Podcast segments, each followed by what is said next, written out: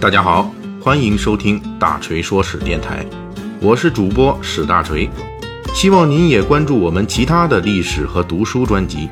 那里有更丰富的内容等着您。您也可以关注我的微信公众号“大锤说史”，在那里您可以伴着文字听我的声音。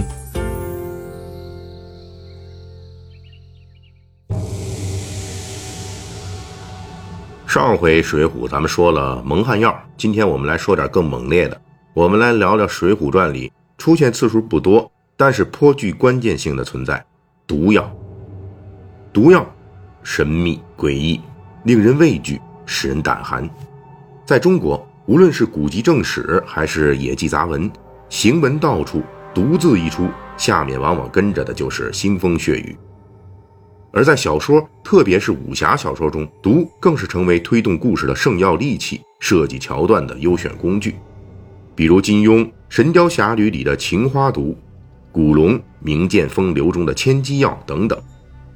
较之后世的武侠小说，《水浒传》里出现的毒的种类不多，却个个经典，包括砒霜、水银、针灸几种知名的毒药。提及古代毒药的知名度，砒霜若称第二。估计无毒敢称第一。砒霜的主要的化学成分是三氧化二砷，白色无味，人口服零点零零五克到零点零五克的纯净砒霜就会引发中毒，要是口服零点零七克到零点一八克，那就能挂了。除了毒性剧烈，砒霜之所以稳坐毒药手把交椅，还因其价廉易得，使用广泛。在《水浒传》中，潘金莲便选择了用砒霜毒杀亲夫。然而，由于时代的局限，或许可能是没有下过毒，也没什么下毒界或者医疗界的朋友。从《水浒传》的下毒情节来看，施耐庵的毒物知识是贫乏的，尤其是在描写武大郎之死上，施耐庵犯了一系列错误。第一，砒霜进入人体后，除非是一次性大量摄入，一般毒性发作需要几个小时，而《水浒传》中。潘金莲只是把白汤冲进盏内，武大郎服了这样的量，立刻就有中毒反应，肚里倒腾起来。这个毒性发作速度比现实要快了不少。第二，砒霜中毒的症状一般表现为呕吐、腹泻等等，而《水浒传》中武大郎砒霜中毒之后的症状却是胃肠崩断、七窍流血，这并不符合中毒的临床表现。第三呢，武大郎死后。仵作何九书，这个仵作就是古代的咱们的验尸官。何九叔论述说，骨质苏黑系是毒药身死的证件，这种说法也没有医学上的依据。说到《水浒传》中提到的武大郎中毒死后的骨质苏黑，我们需要为施耐庵解释一下。从情节描述来看，他在写《水浒传》期间，肯定是努力查过下毒领域专业书籍的。但是很不幸，很可能就是因为他查询了这些书，施耐庵才会受到这方面古人判断错误的影响。在古代，仵作判定死因时，往往会以尸骨发黑作为中毒身亡的判定标准。在古代，宋慈撰写了目前存在的世界上第一部系统的法医学专著《洗冤集录》，这部堪称古代最实用、最有效的探案指南，为后世查案提供了依据。在《洗冤集录》中，宋慈对砒霜中毒症状的介绍是比较准确的，但在中毒的尸体状况和验尸方法领域就难言科学了。按照《洗冤集录》的记载，如服毒药骨黑，需仔细详定，生前中毒而变身作青黑，多日皮肉上有，亦作黑色；若经久，皮肉腐烂见骨，其骨惨黑色。事实上。中毒死亡的人尸骨不一定就是黑色的，而骨头变黑也可能是因为被氧化或者被有机物降解了。顺便说一下，砒霜的检出在古代纯属巧合，银针探毒这个经典方法也不可靠。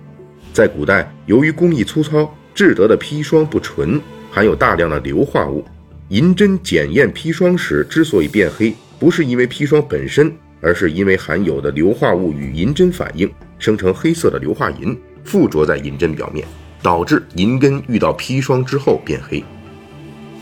水浒传》描写的水银中毒发生在卢俊义吃了下有水银的饭菜之后。《水浒传》写道：“再说卢俊义是夜便回泸州来，觉得腰肾疼痛，动举不得，其夜因醉，要立在船头消遣，不想水银坠下腰胯，并骨髓里去，侧立不牢，亦且酒后失脚，落于淮河深处而死。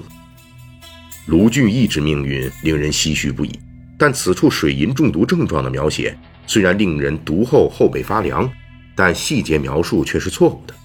一般来说，人误食水银几分钟到几十分钟后，会出现口腔和咽喉灼痛，并伴有恶心、呕吐、腹痛、腹泻等症状，常常伴有胃肠道穿孔。而且水银不溶于水，没有下进酒水的可能性。下入饭菜中倒是有一定的理论上的可能性，不过这个水银的量不能太大，否则人吃进嘴里会有非常明显的沙子的感觉。宋江和李逵则死于针灸，这引出了另一个经典之毒——针。针是传说中的一种毒鸟，《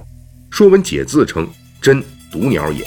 山海经》载针大如雕，紫绿色，长颈赤喙，食蝮蛇之头，雄名运日，雌名阴邪也。古人认为针的毒性极为强烈，《朝野简载》中就说：“针鸟饮水处，百虫伏之立死。”其毒性可见一斑。据说古人因此就用针的羽毛泡酒，制成了针酒。可是古籍方志中言之凿凿的剧毒针鸟，在正史等记载中却从没有被抓到过的事例，在如今的鸟类学专著中也未见记载。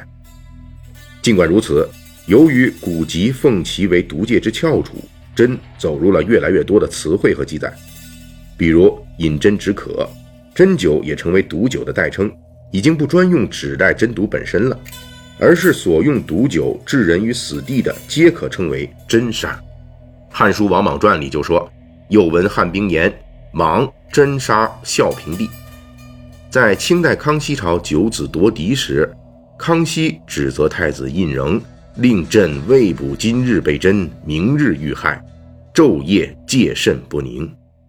在《水浒传》里，尽管武大郎死于砒霜之毒，第二十五回的回目名字却是叫“王婆计啜西门庆，淫妇要针武大郎”，